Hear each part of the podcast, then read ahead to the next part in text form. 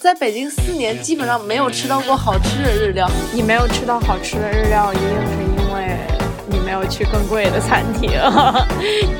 上海就是提供给你各种各样花掉钱的方式。我真的需要去赚这些钱和花这些钱？就像我现在，我不怎么赚钱，也不怎么花钱，我就觉得我过得很开心啊。Hello，大家好，欢迎收听《北海怪兽》，这是一档观察北京、上海双城生活的闲谈播客，由生活在北京的肉饼和生活在上海的花生酱联袂主播。那么，让我们喊出我们的口号：北上生子心，土家酱香饼。让我们先自我介绍一下吧。大家好，我是肉饼。我现在正在北京五道口男子体育学院读研究生二年级。我已经从本科一年级开始在北京已经生活了五年了。今年年初因为疫情的原因，我也在上海生活过几个月，所以说对这两嗯对北京我是比较熟的。那么花生酱你来吧。大家好，我是之前在北京读了四年本科，就在肉饼的学校旁边的女子种树学院，兜兜转转又来了上海，现在已经在上海就是工作加生活两年时间。我可能对于北京的记忆比较久远，所以我主要负责吐槽或者说是就是描述上海的部分。对对对，因为我们俩都有在这两个城市生活的经历，然后我们就想要去聊一聊这两个城市，所以这也是我们整个播客的一一个主线内容吧。然后今天第一期的话，我们就想来吐槽一下北京和上海，但是呢，想说的是我们这种。啊，吐槽是带着善意的吐槽，就是我们虽然吐槽，但是我们还是深深的喜爱着这两个城市。我们不是都还在这儿好好的生活着吗？对，我们友好对，这个其实这个选题的启发是来自于《双城记》狄更斯这本小说。《双城记》自问世以来就深受读者的欢迎。《双城记》这本小说的“双城”指的是巴黎和伦敦。对于欧洲来说，这两个城市可谓是一个双子星了。在中国的话，说到双城，我们首先想到的就是北京和上海啦。所以，我们觉得北京和上海他们是两个风格非常迥异，但是又所有的年轻人都会去憧憬的两个城市吧。就是在欧洲的伦敦和巴黎，就像是就跟中国比的话，我觉得就像北京跟上海，因为相对来说，可能呃伦敦就有一点像北京，可能历史底蕴更丰富一点。还有巴黎的话，相对更摩登时尚一点，就有点像上海现在的地位。然后两个城市其实都有那么一点儿，也不能说是相互吐槽吧，其实就是有那么一点儿渊源啊、纠葛啊、爱恨情仇。但是其实大家都是友好相 处，相爱相杀。那我们俩呀就脑爆了一下，然后分别想出了北京和上海的十个槽点，所以合起来就是二十个槽点。那么我们就先来聊一聊北京吧。这由我来主持一下北京这一趴。说到北京呢，首先就是要吐槽一下它的天气了。这个我们这个事情已经说了太久了，就是住在北京，这雾霾呀、沙尘暴啊，你这个不可避免的是吧？然后平时如果有一天天气一好，特别是冬天的时候，你就雾霾天就是习以为常。只要冬天天气一好，大家都非得要在朋友圈刷个屏啊，看北京久违的碧树蓝天，就是那种的。那必须的。还有什么两会蓝，就是这种开大会的时候，不是一般天气好那几天吗？对对对。然后第二个的话，就是北京总的来说会感觉它的这个。城市有一点糙，然后人呢又也有一点糙。这个糙呢，我觉得怎么说呢，肯定是跟上海相对的吧。就是毕竟是北方人的文化气质的吧。就是上海的话，相对就会精致很多。嗯，包括时尚圈、艺术圈的人士也基本上都会选择去上海发展，而不是在北京。第三个的话，在北京生活过的人都知道，就是你只要烧水，就是接自来水烧水的话，一段时间之后，水壶里就会积起一层深深的水垢，很难洗的那种。嗯，好像是北京的水质不太好吧，然后导致就是，比如说你南方那些吃辣的城市，到了北京，你还是按照那个吃辣的话，就是很容易上火。我记得我之前有四川的朋友，就是就是来北京以后什么啊，皮肤变差了很多，我不知道跟这有没有关系。就肯定有关系啊，当然天气也有关系吧。而且水质差还会导致秃头。对啊，对啊，秃头，这城市压力大也秃头。然后就是你在南方城市或者是上海生活过，你就知道上海遍地都是便利店。但是北京的话，其实它便利店特别的少，但这几年有稍微多一点。但如果你在就是北京二三环以内的话，它那边的便利店都是那种怎么说呢，小卖部吧，就是你很难就是找个地方去买瓶水。哦，是那种胡同大爷大妈的吗？自营的那种，就是就是卖点烟酒行小卖部，就那种感觉。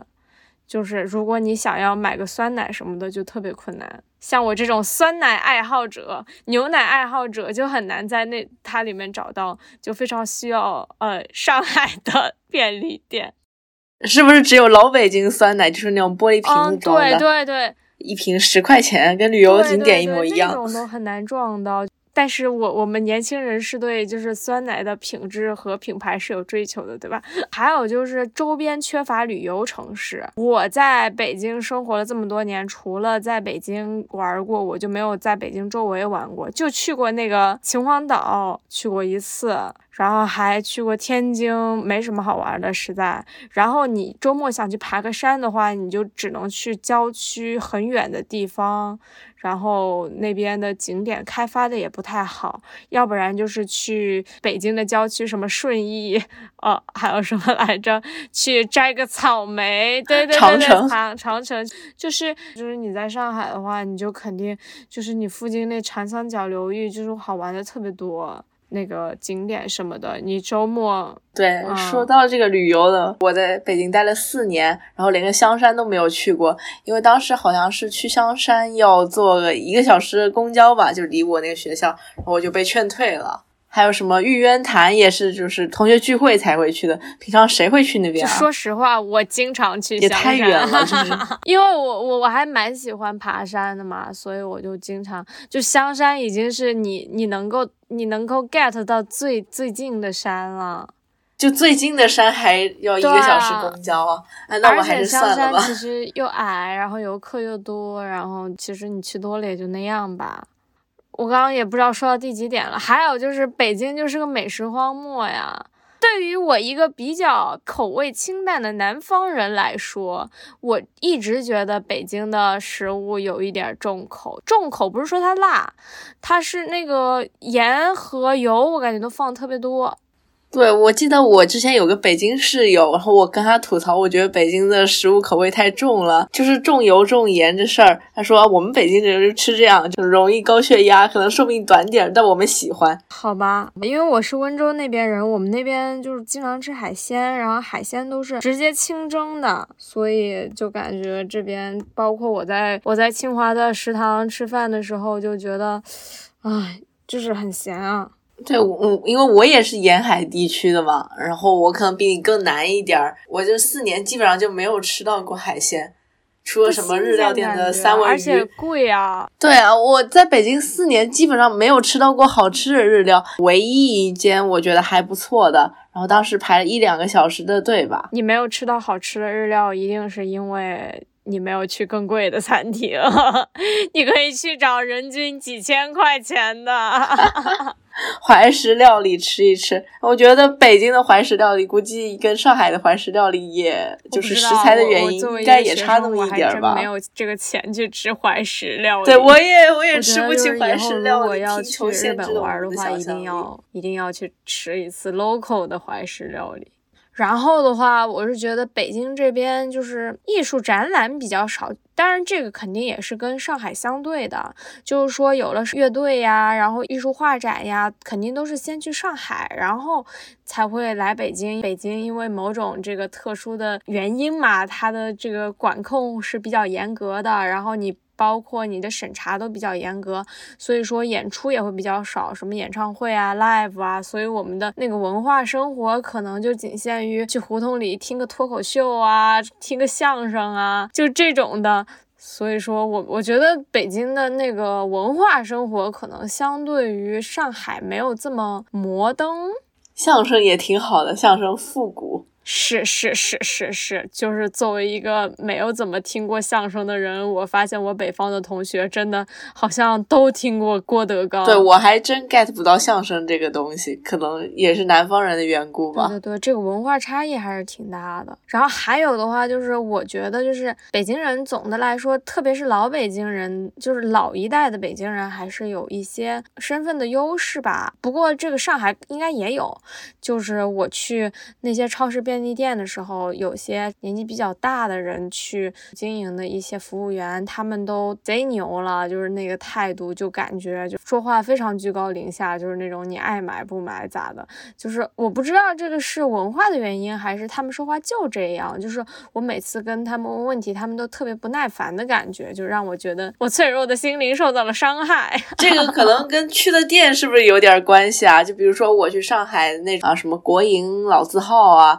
说什么国际饭店蝴蝶酥也是，还是什么呃哈尔滨食品厂，就是那种你爱买不买，反正总有人要买，不缺你一个，差不多这种态度。哦，哎，我觉得真的是，哎，上海应该也是有，而且我发现去上海买蝴蝶酥的时候，那个那个售货员的那个阿姨直接会跟你讲方言，讲上海话。其实那个排队的外地人也有，也有上海人吧。我觉得就是那种被游客吵起来了，但是其实还有本地人在买。然后那些就是服务员也还是那种老阿姨，老阿姨就直接给你装好，问都不问的。然后最后一点的话，也可能是我觉得对我来说挺重要的一点，就是我觉得北京的居住环境整个会比上海差一些，就包括除了街道这些规划很混乱之外，房子啊，你在。相同的地段，你用相同的价格，你只能租到更更差的房子。如果你想要租相同条件的房子，你可能会要付出更高的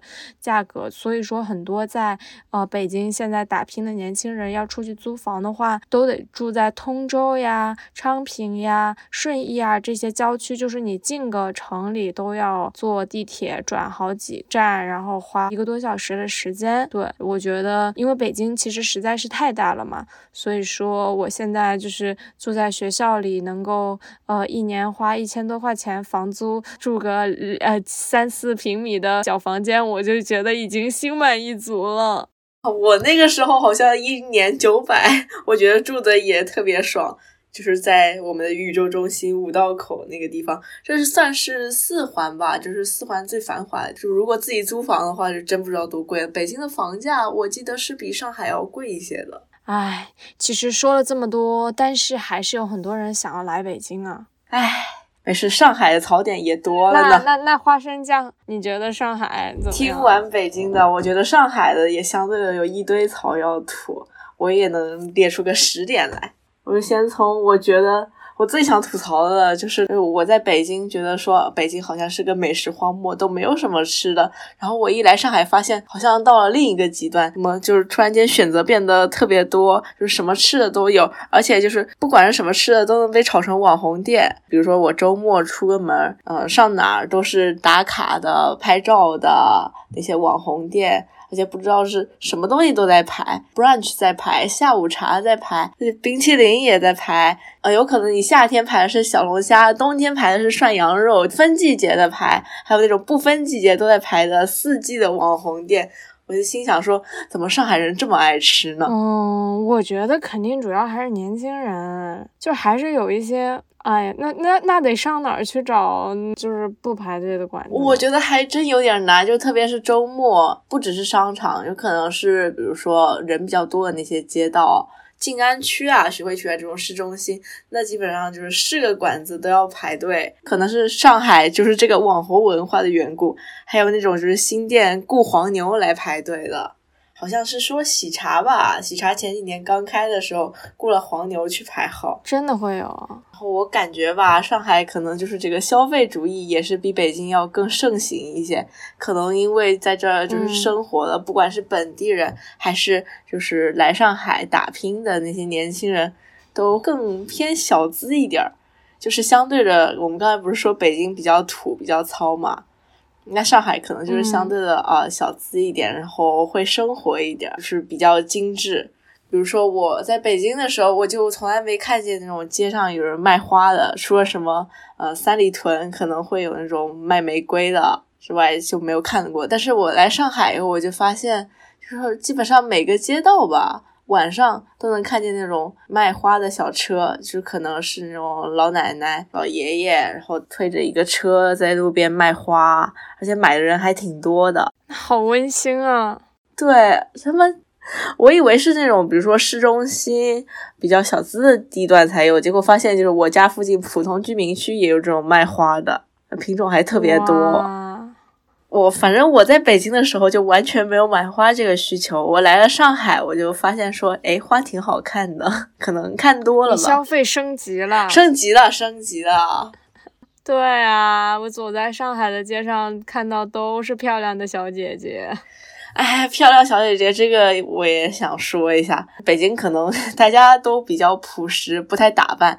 要打扮的话，也是比如说去三里屯那或者蹦个迪的时候才打扮一下。但是来了上海，发现就是不管去哪儿，大家都打扮的特别精致。本身长得好看的人也多，所以我走在街上，我就觉得有点自卑。不要自卑，就是我们用这个内涵取胜。哈哈哈就是我去逛街也会啊，我去逛街的时候也好多漂亮姐姐，我去看展的时候也好多漂亮姐姐，我真的压力好大呀！就生活在这个城市，觉得自己不好好打扮一下，没有办法上街。觉得这个这可能也是消费主义的一个体现吧。在上海住一个 Airbnb 的时候，那个房东就跟我说：“你你如果在上海生活，你应该把你的就是呃把你的住宿费减到最少，然后把你其他钱都花在生活上。”就是他指的生活，我怀疑是吃吃喝喝买买，就是打扮自己，自我投资吧。哇，这个自我投资，它算是外在的自我投资吗？呃，这个我就不太清楚了。至少我是一个不怎么在外在自我投资的人。对，那我觉得你来上海的话，如果按他这么说，什么住宿压到最低，生活提高，但是你又没有什么就是生活开销需求，那你来上海应该会比较省钱。嗯嗯，有道理。但我觉得我住上海的时候，我经常下雨，就是 可能是住北京住惯了吧，就是南方真的经常下雨。对，就会有明显的差异。我以前在北京的时候，好像也就只有夏天的时候会偶尔下那么几场暴雨，其他时候就是特别干燥。我来了上海，一时就有点不适应，不只是夏天下一下雨啊，有时候还会有台风，台风过境的时候。八九月的时候会比较频繁下雨，然后在之前还有梅雨季节，三四月的时候会下那么一阵，好像六七月的时候也会下一阵，有偶尔冬天的时候也是觉得就阴冷潮湿，在室内都觉得说有点那种就是不知道怎么说，觉得整个人湿气太重。我在北京就从来没有这种感觉。哎，那你们冬天有暖气吗？上海嘛，上海的话，反正我房间一般是开空调，就是那种你把空调调到那个暖气的模式，也有地暖，但是一般来说这里有地暖的房间租的话，那个租金会贵很多，可能因为地暖比较麻烦吧。贫穷限制了我们的 生活水平。我还用过那种小太阳，你知道吗？就是长得像小风扇一样，然后它会那个什么发光发热啊！我知道，我知道，我知道，我家有那个东西。那个东西，但那个占地儿啊。那个有大有小，我觉得小的有点就是不实用，然后大的又占地儿。嗯，对啊。反正来上海就特别怀念北京的暖气，四季如春。没有，就冬季如春。现在上海是不是也开始垃圾分类了呀？垃圾分类应该是全国最早的吧，我不太确定，但是反正是第一个炒起来的。大概去年去年夏天的时候开始垃圾分类，现在也分了个一年了，算是适应了吧。一开始是真的就是看的贼严，下面那个垃圾分类要定时定点，然然后比如说你晚上是到八点钟。那八点可能一过，那个下面垃圾箱就锁上了，也没处扔垃圾。然后你想想，就是社畜，当代社畜，有可能七点下班算早的。现在假设通勤时间一个小时，回来八点了吧？八点多可能刚好错过扔垃圾那个时间段，那咋整呢？有可能早上早上，比如说是八到十点。那也不一定能赶上啊，有的扔垃圾就得堆到周末一块儿扔。我觉得上海垃圾分类分的是挺麻烦的。北京其实也垃圾分类，但真的没人管。就是你真的没有办法做到被垃圾分类。反正我感觉现在我包括我们宿舍、学校里也垃圾分类。哦，我真的看到所有的垃圾都堆在那个门口的，呃，不同颜色的垃圾箱里。然而，就是没有人在分干湿垃圾吗？可能是有的，但是我觉得需要一个漫长的过程吧。大家的意识还没有这么强，然后也没有严格的监管，这事儿也没法监管呀。我觉得是一开始管的最严吧。那时候，比如说我下去倒垃圾，然后旁边都是有那种两三个老头老太在那儿看着，你就一个倒错就会被骂。但后来就还好了，后来就是我发现八点以后，我们那儿也有一个就是会拉出来的垃圾桶，让那些八点以后来倒垃圾的人扔。有可能是我们小区的缘故呢。唉，然后说到监管，我就想到那个就是上海的交警，我觉得是我出生二十几年来，我跟交警打交道最频繁的就是在上海了。对啊，对啊，我当时也是，我在上海就一个月骑自行车被罚了两次，一次说我没有骑在非机动车道上，第二次说那条路不能骑，真的特别严格。然后我虽然知道我自己错了，但是呢。我觉得，首先我第一次骑在非机动车道上那个事情，我真的觉得是一个 bug，就是我也不知道他为什么要抓我，因为我身边还有很多就是跟我一起骑的人，不知道为什么他就拦我。然后第二次的话，我虽然那条路确实是不能骑，但是我是没有看到标识，然后我不知道上海是否有在。哪些官方渠道上给市民发过说有些地方是不能够骑车的？那就是对于上海这样一个经常有流动人口，然后经常有游客的一个地区来说的话，初来乍到，我是不知道这些交通规范的。在全国的其他城市，甚至在乡下，从来就没有遇到过说，呃，某条路上不能骑自行车这件事情，从来没有遇到过。那么就是说，那我只要犯下这个错误，我就要罚款；只要犯下这个错误，我就要去罚款。那那所有的人都会被他罚的。我觉得这个是非常不合理。如果是初犯的话，比如说我我也被抓到过类似的情况，而且就是在我家门口，可能呃就是一个路口之前大概一百米的时候，我骑了一下，不不是。是骑车道，可能是人行的那个步道那里，大概就一百米，我就被那警察拦下了，记我名字。我就说，我这个马上就是过了路口，我也没有闯红灯还是啥的，但是他就坚持要拦我，虽然也没罚款，但是我就觉得说我在家门口被拦下，我就觉得特别不爽，因为现在好像是要登记的，你要登记你的那个什么身份证号啊什么。然后还有一次也是我我走路的时候过那个人行横道。就是我走的刚开始走的那几步的时候还是绿灯，我走到一半的时候变红灯了，就是卡在中间也不太好意思。你说我也不好意思回去吧，我就往前走，刚好那个警察那个交警就在马路的另一头，感觉就是专门为了逮着我站在那儿的，就是一定要记着我的名字，还有身份证号，一定要拍照。就是现在我一看到有交警站在路口，我就整个人心情有那么一点儿的蒙上了阴影的感觉。就是心里一紧，对对对对对，真的是被被罚出心理阴影了，我觉得。对，是呀，就是很多大学生在北京、上海上了学之后，为什么还是会想要留在北京和上海呢？我有时候，我现在也挺迷茫这件事情。包括很多在下面的城市，他可能也也总是说想要去来北京和上海这种大城市来生活，来闯一闯。你觉得会是什么原因？可能真的是那种大城市的魅力吧。比如说，对于我这种人生前十八年都在什么四五线小城市的话，就会挺向往大城市，就是想要出来闯一闯啊。还有就是从小看着那些什么文娱活动，然后看着自己可能是什么偶像啊，都在这种大城市生活，也是羡慕一种生活方式吧。这是一种什么样的生活方式呢？感觉就像，比如说小时候你在家，然后可能去了大城市，或者去了国外的亲戚回来串门，会给你带那种就长得很好看的，就是在老家买不到的东西的时候，会觉得说这好像挺神奇的。哦。我个人来说，就是我也是前十八年都生活在五线小农村，啊，小县城。在大学，因为大学来了北京，然后也算是城市生活了五年吧。然后我个人可能对城市里的文娱生活并没有什么特别大的需求。就是现在你什么东西你买不到啊，对吧？你有了快递，有了电商。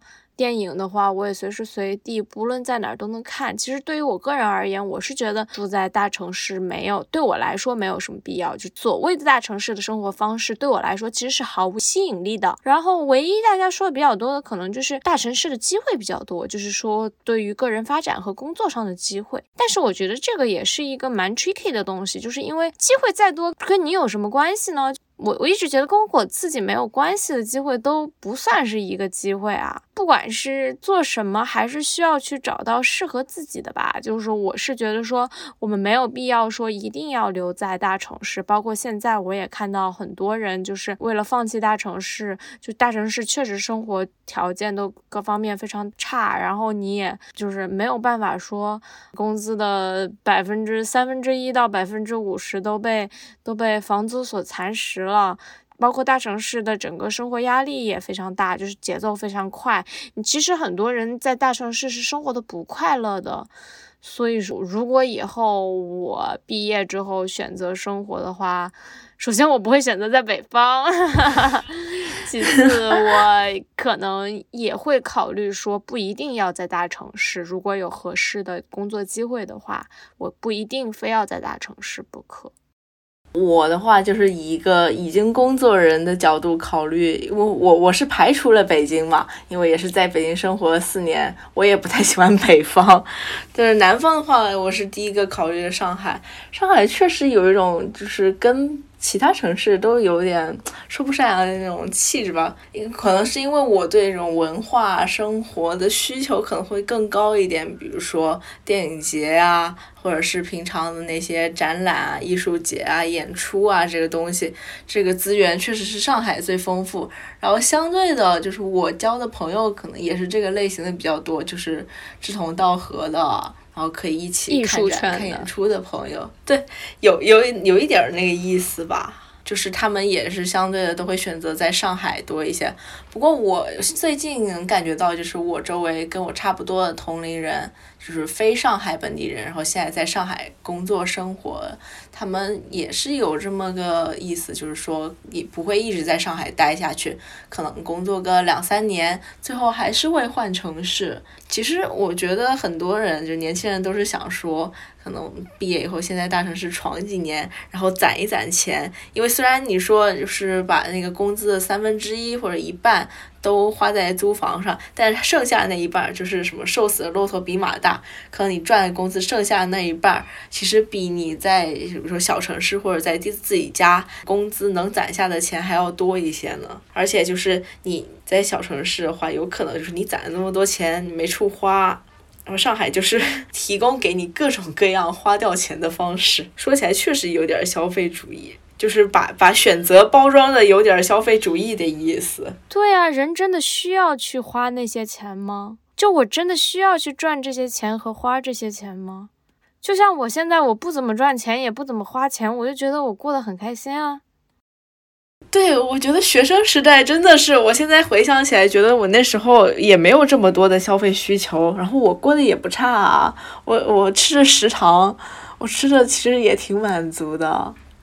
就是你仔细想想，这些文化啊，或者是什么呃，为了提升自己生活的消费，其实是一个有点可有可无的东西，甚至就是跟你所在的那个消费圈、跟朋友圈子有点关系。可能你周围的人都在讨论什么医美啊，或者是什么看展啊，就会不由自主的往那个方向去靠。但是实际上，当你比如说你离开了这个圈子，或者离开了这个氛围以后，就是觉得说这些东西其实是没有必要的。就像你说，电影也可以在网上看，不一定说一定要去电影院看。有时候这种消费需求确实是制造出来。其实我觉得总的来说吧，还是要明确认识到自己到底是一个什么样的人，自己是一个什么样的人，决定了你适合生活在哪里，以一种什么方式去生活。对，就像我觉得选择北京的人跟选择上海人，其实可能也是有一些，我不是说地域的差异，有可能就是选择上的差异，还有就是性格上的差异，其实这也是有。对对，就是你对你来说，生活重要的是什么？每个人都是不一样的，就是各种方面排个序，在你心中的顺位可能都是不一样的。所以说，我觉得还是要想清楚，说对自己真正重要的是什么吧。对。而且，就比如说，我们拿这两个城市比，怎么说？这山望着那山高。比如说，你在这个城市觉得那个城市比较好，但有可能是因为你没有去那里亲身生活过一段时间。然后就是看到它的种种，比如说好与坏啊，看得全面一些。我觉得这个确实还是要都去体验一下比较重要。就是你单看或者是一个游客角度，年轻的时候就应该多出去玩玩。对对对对对对对，真的是要多看看才知道什么是适合你的。那我们今天就聊到差不多了，该吐槽的也吐槽完了，给我们开了一个头。那我们就下次再见吧，拜拜。好，下期见，拜拜。